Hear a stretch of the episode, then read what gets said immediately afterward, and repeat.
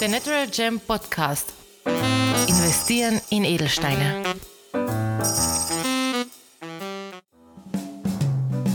Ja, willkommen zurück bei The Natural Gem Podcast, wo wir uns alle zwei Wochen auf die Spuren des Edelsteins begeben. Heute wieder einmal nach längerer Pause mit Magister Patrick Noel Herold Gregor. Hallo Patrick. Vielen Dank, ich fühle mich wie ein Apotheker auch des Magisters. Guten Morgen. ja, guten Morgen. Jetzt haben wir uns ganz, ganz früh auf dem Freitagmorgen getroffen. Ich hoffe, du bist schon wach. Wir sind ja währenddessen direkt in einer Saftkur, eine ganze Woche schon. Deswegen sind die Energien vielleicht nicht ganz so hoch wie normal, aber wir schaffen es trotzdem, oder? Ich bin super motiviert, der Saft hilft und ich bin schon gespannt, welche Fragen du für mich vorbereitet hast. Heute dreht sich alles um den Diamant, einen Stein, den wir tatsächlich in 22 Folgen noch nicht wirklich oft erwähnt haben. Vielleicht kannst du uns zuerst einmal erzählen, was ist der Diamant, also welche chemische Komposition und die Härtegrade, also die Quick Facts zum Diamant, bevor wir dann ins Eingemachte gehen. Ja, der Diamant ist relativ einfach. Die chemische Formel ist C. Und damit ist es das schon. C ist Kohlenstoff, das heißt der Diamant ist nichts anderes als hochverdichteter gepresster Kohlenstoff. Ähm, Kohlenstoff ist eines der häufigsten Elemente in der Erde, im Erdmantel, in der Erdkruste. Ähm, und von dem her gar nicht einmal so selten, wie die Leute gerne glauben mögen. Er ist häufiger als der Rubin und der Saphir beispielsweise. Hochinteressanter Stein. Härtegrad C auf der äh, zehnteiligen Moschsen Härteskala. Ganz interessant, ich habe letzte Woche eine Führung gemacht am Zentralfriedhof und da kann man doch das Grab von Moos äh, begutachten. Ja, die zehnteilige Härteskala nach Moos, äh, der Diamant somit das härteste Element auf der Erde äh, mit, einer Härtes, mit einem Härtegrad von 10. Im Vergleich dazu Korund, also Rubin oder Saphir, nur unter Anführungszeichen Härtegrad 9. Anders umgelegt bedeutet das, dass der Diamant 100 mal härter als Rubin oder Saphir ist. Ähm, in alter Bedeutung wurde der Diamant auch Adamas genannt, beziehungsweise von Adamas leitet sich der Name ab aus dem Altgriechischen, ähm, galt unzerstörbar. Das ist der Diamant allerdings nicht. Vielleicht dann die Frage, wie zerstört man Diamant, bevor ich meine nächste Frage erzähle. Ja, dazu kann ich nur sagen, am besten gar nicht, weil es wäre unendlich schade. Aber der Diamant ist ein, ist, ein, ist ein sehr harter Stein. Also man kann mit Diamant alles schneiden, alles ritzen. Man kennt Diamant heute in der Industrie beispielsweise als, als Glasschleifer, als Industriebohrer etc. Ähm, für die Mediziner, ähm, der Zahnarztbohrer ist auch Diamant besetzt letztendlich oder die Diamant-Trennscheibe, die man im Baumarkt kauft. Ähm, hat aber nichts mit den Diamanten zu tun, mit denen wir uns beschäftigen, nämlich Diamanten als Investment oder als Schmuck. Ähm, wenn man es wirklich möchte, wenn ich einen Diamant wirklich kaputt machen möchte, muss ich nur den dümmsten anzunehmenden Winkel finden und den Diamanten auf einen Beton oder auf einen Feinsteinzeugboden oder Marmorboden werfen oder mit einem Hammer draufhauen. Also ich empfehle es nicht zu tun. Aber das bringt mich direkt zur nächsten Frage. Wir haben ja in unserer letzten Folge, das ist schon eine Weile her, aber wir haben über die Portfolio-Zusammensetzung und die Strategie, Philosophie hinter Investmentportfolios mit Edelsteinen gesprochen.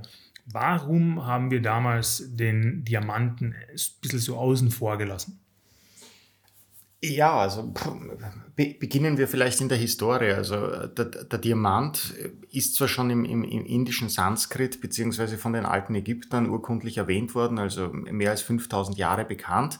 Der Diamant hat aber ob seiner Härte, die ich eingangs erwähnt habe, natürlich auch den Nachteil gehabt, dass ich ihn lange Zeit nicht verarbeiten beziehungsweise bearbeiten oder schleifen konnte. Das ist so richtig populär erst geworden ab, ab dem Mittelalter hinauf ja, und dann so richtig dann am Beginn des äh, 20. Jahrhunderts mit, dem, mit der Entwicklung des Diamantschliffs mit den 57, 58 Facetten, mit denen er die hohe Strahlkraft hat. Davor gab es eben den Altschliff-Diamanten bzw. den Rosenschliff. Ähm, also der Diamant war nicht wirklich populär in alter Zeit und im Gegensatz dazu waren aber Rubine, Saphire und Smaragde seit jeher schleifbar. Sie wurden seit jeher gerne getragen. Und das hat sich bis in die heutige Zeit fortgesetzt. Der Diamant gilt bis heute eher als Schmuckstein. Also wenn man, wenn man an einen Verlobungsring denkt, ist das einfach einmal ein Diamantring. Ähm, und von dem her ist der Diamant aus der Historie heraus nicht das klassische Investment. Ähm, hinzu kommt, dass der Diamant, wie ich eingangs erwähnt habe, auch relativ häufig ist.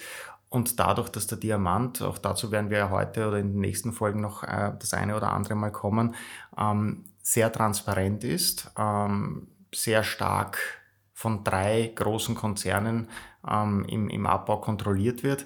Also all das macht den Diamanten jetzt als Investment nicht sonderlich interessant, wenn man sich anschaut, die Entwicklung der Diamantpreise bzw. der Werte über die letzten Jahre, ähm, gilt der Diamant gemeinhin als doch eher volatiler Stein. Hakt man da direkt ein, du hast gemeint, die drei großen Players, die das kontrollieren auf dem auf der Weltwirtschaft, im, im Markt. Ähm, De Beers kennt man vielleicht schon. Was sind die anderen zwei und wie wirkt sich das dann tatsächlich auf den Preis aus? Ja, genau. Also De, De Beers hatte viele, viele Jahre, also De Beers wurde im, im Ende des äh, 19. Jahrhunderts gegründet hat seinen Namen nach der Farm der ersten äh, Diamantmine in, in Kimberley, die, die Gebrüder De Beers, die damals ihre Farm letztendlich auch verkauft haben.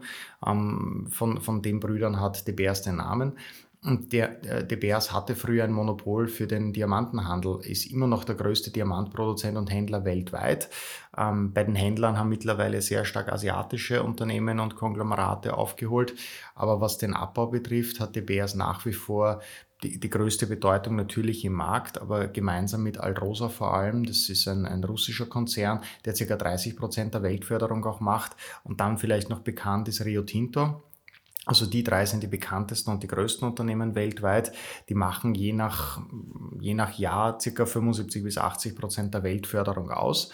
Ähm, also das ist schon ganz dominant. Also ich spreche immer auch ein bisschen davon, Kartell kann man, kann man sagen oder, oder Konglomerat, aber letztendlich ist es so, dass die drei Unternehmen ein bisschen agieren wie die OPEC, ähm, geht die Nachfrage zurück, ja, wird ein bisschen weniger produziert, steigt die Nachfrage, wird vielleicht nochmal weniger produziert, um den Preis wieder nach oben zu bringen. Also all das ist hochinteressant und sollte man sich sehr gut anschauen, wenn man überlegt, in Diamanten zu investieren. Spannend, vielleicht vergleichen wir das kurz mit, wie das bei Saphiren oder Rubinen auch aussieht, wo man ja, wenn wir jetzt Sri Lanka direkt hernehmen, viele, viele, viele kleine Minen haben und dadurch eben nicht diese Marktkraft äh, von einem großen Player haben, richtig? Ganz genau, ja. Also da, da, man muss vielleicht auch da unterscheiden, also generell, also da gehen wir wieder ein bisschen in die Mineralogie bzw. Geologie hinein. Ähm, Saphir, Rubin, Smaragd deutlich seltener als der Diamant. Ähm, viel komplexer, sage ich jetzt mal, in der Förderung. Beim Diamanten ist es tatsächlich wirklicher Bergbau, also großindustrieller Abbau. Rubin, Saphir, Smaragd gemeinhin immer noch eher kleinteilig organisiert. Ähm, das heißt, beim Diamant wird, wird gesprengt, wird mit Schaufelradwagen gearbeitet etc. All das findet beim Rubin, Saphir äh, und Smaragd so zumindest noch nicht statt. Also die, die Förderung von Diamanten ist komplett anders strukturiert als jene von Rubin, Saphir und Smaragd. Ja, vielleicht einen kurzen Disclaimer, bevor ich äh, die nächste Frage stelle. Wir sprechen hier natürlich ausschließlich von weißen Diamanten. Fancy Diamanten, also Farbdiamanten, werden dann in einer anderen Folge hoffentlich auch mit Patrick behandelt. Ja, sehr gerne. Ich freue mich drauf. Es ist ein sehr, sehr umfangreiches Thema. Kann man viel dazu erzählen. Jetzt geht natürlich mein Vergleich zwischen Diamanten und anderen, also Farbedelsteinen, weiter. Es ist ja bei Rubinen, Saphiren, Smaragden und anderen die Herkunft sehr, sehr wichtig. Bei Diamanten ist das aber gar nicht der Fall. Ja und nein. Grundsätzlich ist es so, dass wenn man beim Rubin, Saphir und Smaragd aufs Zertifikat schaut und einem das auch entsprechend wert ist, dann kosten Steine aus gewissen Herkunften mehr bzw. Sind, sind, sind mehr begehrt. Beim Diamanten ist die Herkunft grundsätzlich einmal relativ uninteressant und sie wird auch auf einem Zertifikat nicht wirklich ausgewiesen. Ähm, wenn man sich anschaut, wo die großen Fördergebiete für, für Diamanten sind, also das ist allem voran heut, in heutiger Zeit einmal Russland, dann natürlich Südafrika, Botswana, ähm, Namibia beziehungsweise Kanada und dann teilweise auch noch in Australien. Ähm, dadurch, dass der Diamant per se, wenn man, wenn man es jetzt an der Oberfläche betrachtet, der weiße Diamant ist immer nur reiner Kohlenstoff, und je nachdem, wie er dann von der Farbe bzw. von der Reinheit klassifiziert ist, ist er teurer oder weniger teuer. Die Herkunft spielt bei der Wert- bzw. bei der Preisfindung tatsächlich überhaupt keine Rolle. Man kann auch tatsächlich ohne gewissen Hilfsmitteln, die du uns vielleicht kurz erklärst, einen Diamant gar nicht vom anderen, also gleiche Qualität, gleicher Schliff, ähm, Ceteris Paribus sozusagen äh, gar nicht unterscheiden. Nein, überhaupt nicht. Also wenn ein, wenn ein, wenn ein hochweißer Diamant vor dir liegt, ja, kannst du nicht sagen, ob der aus Namibia, Botswana, ähm, Südafrika oder Kanada ist zum Beispiel. Ja. Äh, wirkliche Diamantexperten, und dazu zähle ich mich definitiv nicht, können wahrscheinlich anhand der sogenannten tintisch, ja, also ob ein, ob, ein, ob, ein, ob ein Stein eine gewisse Farbsaturierung hat, die ein bisschen abweicht vom klassischen Weiß, ähm, feststellen, ob ein Stein vielleicht eher aus, aus Russland kommt. Ja. Aber das äh, hat in der, in, der, in der heutigen Zeit überhaupt keine Bedeutung, schon gar nicht, wenn man an Investment denkt, weil da geht es in erster Linie um die berühmten 4C, um die Qualität des Diamanten und letztendlich um den Preis, um den man ihn einkauft. Das wäre natürlich schon meine nächste Frage gewesen. Wenn man sich einen Diamant oder was die meisten vielleicht oder viele schon gemacht haben, einen Diamantring zulegt und sich ein bisschen mehr mit Diamanten beschäftigt, dann kommen ja immer so ein bisschen äh, gewisse Buchstaben unter. Ähm, D hört man zum Beispiel sehr oft bei Farbe. Ähm, erste Frage ist vielleicht ein bisschen laienhaft. Warum gibt es nicht Farbe A, B oder C? Äh, relativ einfach erklärt. In, in, in, alter Zeit wurden die Farben von Diamanten recht simpel noch klassifiziert, nämlich A, B, C. A war das Beste, C war das Schlechteste. Ähm, in heutiger Zeit ist es viel komplexer. Also die restlichen 23 Buchstaben des Alphabets von Dora bis Zeppelin werden verwendet, um die Farbgraduierungen des Diamanten vorzunehmen. Ähm, wenn wir sprechen von Investment bzw. Schmuck, sind außer man geht dann vielleicht auf etwas, weil einem das gefällt, ja, nur die Farben Dora bis Heinrich, also D bis H verwendet. Also der klassische Verlobungsring, wenn man den international kauft, bekommt man beim Juwelier grundsätzlich immer angeboten die Farbe H. Das ist leicht getöntes Weiß. Die Farbe, die man für ein Investment nimmt, beziehungsweise das, was man meistens dann äh, umgangssprachlich als lupenreiner Brillant bezeichnet, ja, ähm, was nichts mit der Farbe zu tun hat per se ist die Farbe Dora, ja, also hochfeines Weiß mit einem ganz leichten ähm, Touch ins Bläuliche hinein, also wunderschöner Stein. Ja, ähm, also D bis Z von den Farben her, D bis H, wenn ich an Investment bzw. Schmuck denke. Der Schliff ist jetzt aber wesentlich wichtiger als bei Farbedelsteinen zum Beispiel, richtig? Genau, also der Schliff ist, ist äh, das vierte von den berühmten 4C. Der Schliff ist beim Diamanten wesentlicher Bestandteil, ähm, weil der Schliff sehr, sehr viel über die letztendlich optisch wahrgenommene Qualität des, des Edelsteins aussagt. Also wir sprechen da immer ganz gern von, von Begriffen wie Feuer oder Brillanz. Ähm, um das einmal ein bisschen kurz zu erklären, Brillanz bedeutet letztendlich, wie viel Licht reflektiert wird und das Feuer beschreibt, wie das Licht durch die Form des Steins, durch den Schliff des Steins, durch die, durch, die, durch die Eigenschaften des Steins gespalten wird. Also wie schön ein Diamant erscheint, hängt also nicht nur von den Farben, äh, von, von, von Farbe und Reinheit ab, sondern eben auch ganz massiv vom Schliff. Vereinfacht ausgedrückt passen die Winkel und die Facetten beim Diamantschliff nicht. Geht Licht zwar in den Stein hinein, aber es kommt nicht mehr zurück. Und äh, je genauer, je feiner ein, ein, Stein geschliffen ist, desto schöner erscheint er eben auch, weil äh, Glanz und Brillanz exzellent sind. Und was wäre jetzt zum Beispiel der Unterschied für mich jetzt, wenn ich einen Verlobungsring einkaufen möchte und ich gehe jetzt, also ich vergleiche jetzt zum Beispiel Cartier Tiffany's mit einem Diamanten oder einem Edelsteinhändler, wo ich mir direkt den Stein kaufe, eben mit den ja, größeren Players wie Cartier Tiffany, äh, wo ich mir dann direkt den ja, Flagship Ring kaufe sozusagen.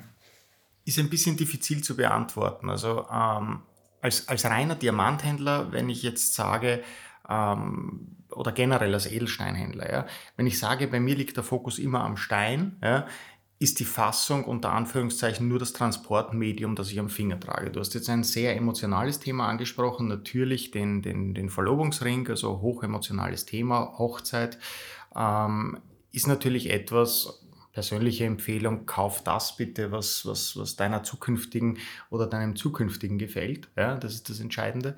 Ähm, ob dann eine Marke draufsteht, wenn es jemandem wichtig ist und der dafür gerne mehr zahlen möchte, absolut, absolut in Ordnung. Die Qualität des Steins ist letztendlich über das entsprechende Zertifikat, über die berühmten 4C, recht einfach nachzusehen und so sieht man dann relativ leicht, was der Stein, der verwendet wurde, letztendlich wert ist. Ja. Über die, über die Goldfassung kann man dann noch vielleicht ein bisschen diskutieren, dass die schöner, weniger schön, 18 Karat, 14 karätiges Gold, vielleicht noch mit kleinen Diamanten rundum besetzt. Aber letztendlich zählt die Qualität und der Preis des Steins und das ist auch immer das teuerste an einem Schmuckstück. Es ist immer der Stein. Seltenst ist es, außer bei sehr kleinen Steinen, ist es die Goldschmiedearbeit oder das Gold selbst. Weil du gerade Zertifikate erwähnt hast, möchte ich das Thema kurz äh, ein Lesezeichen reingeben, da komme ich gleich nochmal dazu. Ähm, nur nochmal ein Follow-up zu Verlobungsringen. Wenn du jetzt sagst, der klassische Verlobungsring ist Diamant, ganz vielleicht kurz, wie, welche anderen Arten von Verlobungsringen, vielleicht auch mit anderen Farbedelsteinen, könntest du dir heute 2023 vorstellen? Es ist ganz lustig. Also wir haben, wir haben in letzter Zeit verstärkt Nachfragen nach Steinen. Ähm, die im Auftreten nicht so opulent bzw. nicht so bekannt sind wie der Diamant. Also es wird gerne auch zum, zum, zum Saphir, es wird gerne auch einmal tatsächlich zu einem Peridot gegriffen, es wird gerne zu den sogenannten Geburtssteinen gegriffen, also, also der Stein des jeweiligen Monats, in dem ein Mensch geboren ist. Ist ganz spannend. Ähm, ich bin irgendwie ein bisschen enttäuscht. Bei mir ist es der November, das ist der Topaz. Das ist ein Stein, mit dem ich jetzt selber nicht unbedingt so ähm, die Berührungspunkte habe, aber auch das kann man berücksichtigen. Es gibt unterschiedliche Möglichkeiten. Letztendlich ist immer entscheidend, was gefällt einem, ja, was ist man bereit auszugeben, womit macht man tatsächlich Freude. Also durchaus, durchaus begehrt und, und äh, beliebt sind farbige Diamanten, wenn man es sich denn leisten kann. Ähm, es sind farbige Saphire, also die sogenannten Fancy Sapphires, also alles außerhalb von Blau, ähm, ist sehr gefragt. Und dann natürlich die Klassiker Rubin, Saphir, Smaragd genauso. Also was auch immer es sein muss. Einer der berühmtesten Verlobungsringe ist letztendlich der Verlobungsring von Princess Diana bzw. Princess Kate oder jetzt die, die zukünftige Königin äh, oder, oder, Queen Consort Kate. Ähm, das ist ein wunderschöner blauer Saphir. Also von dem her, alles, was einem gefällt, soll man bitte gerne verwenden und tragen. Zurück zu den Zertifikaten. Wir haben ja bei den Diamanten einen anderen, wie soll man sagen, State of the Art, ein anderes State of the Art Labor wie bei den Farbedelsteinen. Das befindet sich in Amerika und davon wirst du uns ein bisschen was erzählen, denke ich. Genau, also bei Diamanten gilt weltweit das Gemological Institute of America als die Referenz der Standard. Also wenn man so sagen will, wenn man, wenn man bei Farbedelsteinen denkt an, an SSEF oder Gübelin, also die Schweizer Zertifizierungsinstitute sind da die, die top-gerateten und die weltweit äh, am meisten akzeptierten, ähm, ist es bei den Diamanten eindeutig GIA. Also GIA-Standard ist tatsächlich etwas, das könnte man so ein bisschen als das fünfte C bei den Diamanten dazu nehmen, nämlich C für Certificate. Ähm, die Qualität Qualität des Zertifikats entscheidet letztendlich auch noch ein bisschen über die Qualität des Steins. Und heute ist es im Edelsteinhandel, vor allem im Großhandel, durchaus üblich, dass wenn ein Diamant nicht GIA-zertifiziert ist zum Beispiel, ähm, doch interessante Abschläge haben kann, ja, weil eben die Qualitätsreferenz nicht als so gegeben gilt. Ja, das ist überhaupt nicht abwertend auf die anderen bekannten Institute, beispielsweise HRD, also für Hohe Rat für äh, Diamanten in Antwerpen oder IGI. Ähm, aber letztendlich ist es so, dass GIA diesen Referenzstandard hat ja, und wir beispielsweise handeln auch ausschließlich Diamanten, die GIA zertifiziert sind, weil ich damit gegenüber dem Kunden niemals in eine Diskussion über die Qualität des Steins komme. Kommt man so ein GIA-Zertifikat üblicherweise auch bei Juwelieren? Wenn es ein guter Juwelier ist, gibt er gerne ein, ein GIA-Zertifikat dazu. Ähm, beim Juwelier ist wieder die Frage letztendlich, die übliche Frage, wenn ich einen Stein kaufe oder den Stein in Schmuck fasse, zählt der Gedanke des Schmucks oder zählt der Gedanke des, des, des Steins bzw. Des, des potenziellen Investments? Ja? Wenn ich einen Diamantring kaufen würde, ja, würde ich immer ein GIA-Zertifikat dazu verlangen, weil sollte ich aus welchen Gründen auch immer den Ring, Gott bewahre, verkaufen müssen oder sonst irgendwie veräußern, ähm, weil irgendwie etwas passiert ist, ja, oder es muss ja nicht der Verlobungsring sein, ähm, um Gottes Willen, aber dann, dann möchte ich im Wiederverkauf auch die besten Chancen des Wiederverkaufs wieder haben und die habe ich letztendlich aus heutiger Sicht und über die letzten Jahre bzw. Jahrzehnte ausschließlich, wenn ich einen Stein habe, der ein GIA-Zertifikat hat. Wir haben jetzt noch zwei Themen, die ich auf jeden Fall noch behandeln möchte, obwohl wir jetzt eigentlich schon am Ende sind und ich schon die Hälfte meiner Fragen, also erst die Hälfte meiner Fragen gestellt habe. Aber lass uns die vielleicht noch kurz anteasern, dann können wir vielleicht einen zweite, zweiten Teil dieser Folge machen. Und zwar, in welcher Art und Weise könntest du dir einen Diamanten in einem Portfolio vorstellen und wie wird der Preis von Diamanten getrackt? Das wäre eigentlich eine Frage fast für eine zweite Folge. Ja, vielleicht nur einen kurzen Teaser. Also prinzipiell ist es so, dass äh, wenn man Diamanten denkt und sich ein bisschen mit Diamanten befasst, kommt einem über kurz oder lang definitiv ein Name in den Sinn. Das ist nämlich Martin Rappaport. Das ist die berühmte Rappaport-Preisliste, die seit 1978 erscheint. Martin Rappaport hat begonnen, sogenannte Wholesale Asking Prices ähm, festzulegen. Das bedeutet Großhandelspreise. Ähm, und nach denen richtet sich nahezu die komplette Diamantbranche heutzutage, wenn es um die Preis- bzw. Wertbestimmung geht. Das ist einmal das Erste. Das hat für den Endkunden relativ wenig Bedeutung, weil ein Endkunde niemals zum Großhandelspreis einkaufen wird. Ähm, aber es gibt einem eine Indikation, wie sich denn die Preise und Werte von Diamanten über die letzten Jahre entwickelt haben. Äh, die zweite Frage, wie du dir einen Diamanten in einem Portfolio, in einem Edelsteinportfolio vorstellen kannst. Hochinteressantes Gebiet, ähm, dazu kann man wirklich ein bisschen, bisschen mehr sagen, aber in aller Kürze. Wenn man an Diamanten glaubt im, im Investment, gilt es immer zu differenzieren, ob ich kurz-, mittel- oder langfristig investiere. Generell ist es so, kurzfristig sind kein einziger Edelstein sollte als kurzfristiges Investment dienen. Edelsteine sind jetzt jeher ein, ein, ein langfristiges Investment, ähm, Vermögensaufbau, Vermögensabsicherung, teilweise über Generationen. Wenn ich an den Diamant denke, ist es so, dass wenn ich mir die aktuellen Daten anschaue, und ich habe mir jetzt vorher gerade den, den aktuellen World Diamond Report angeschaut, beziehungsweise den, den Diamond Report für 2022 von, von Martin Rappaport, ähm, ist es so, dass die Diamantentwicklung über die letzten Jahrzehnte jetzt nicht sonderlich berauschend war.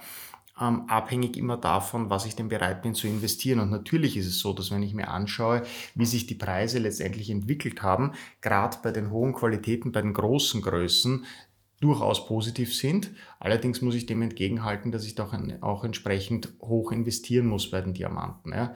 Also von dem her, wenn ein Diamant in ein Portfolio passt, würde ich innerhalb des Edelsteinportfolios auf maximal 30 Prozent gehen aus heutiger Sicht, weil Diamanten über die letzten Jahrzehnte bewiesen haben, dass sie langfristig wertstabil sind, aber durchaus durch Krisen beispielsweise wie Covid ähm, im Preis durchaus rasch auch wieder fallen können und das natürlich auch wieder Zeit braucht, dass sich das Ganze dann erholt. Mehr dazu natürlich dann in Diamanten Part 2, hoffentlich auch mit dir, Patrick. Bis dahin und danke, dass du da warst. Danke, sehr gerne. Ciao. Vielen Dank auch dieses Mal fürs Einschalten und Zuhören. Wollt ihr mehr Informationen und mehr zum Thema Investieren in Edelsteine erfahren? Dann klickt einfach auf unsere Homepage www.thenaturalgem.com. Dort könnt ihr auch gleich einen Beratungstermin vereinbaren. Dieser kann telefonisch oder per Zoom oder natürlich auch persönlich erfolgen. Dafür könnt ihr auch einfach zu uns ins Büro vorbeikommen, am Universitätsring 12 in Wien. Um uns zu kontaktieren, könnt ihr uns natürlich auch anrufen oder auch einfach eine Mail schreiben. Telefonnummer sowie E-Mail-Adresse sind in den Shownotes verlinkt. Bis zum nächsten Mal bei The Natural Gem Podcast.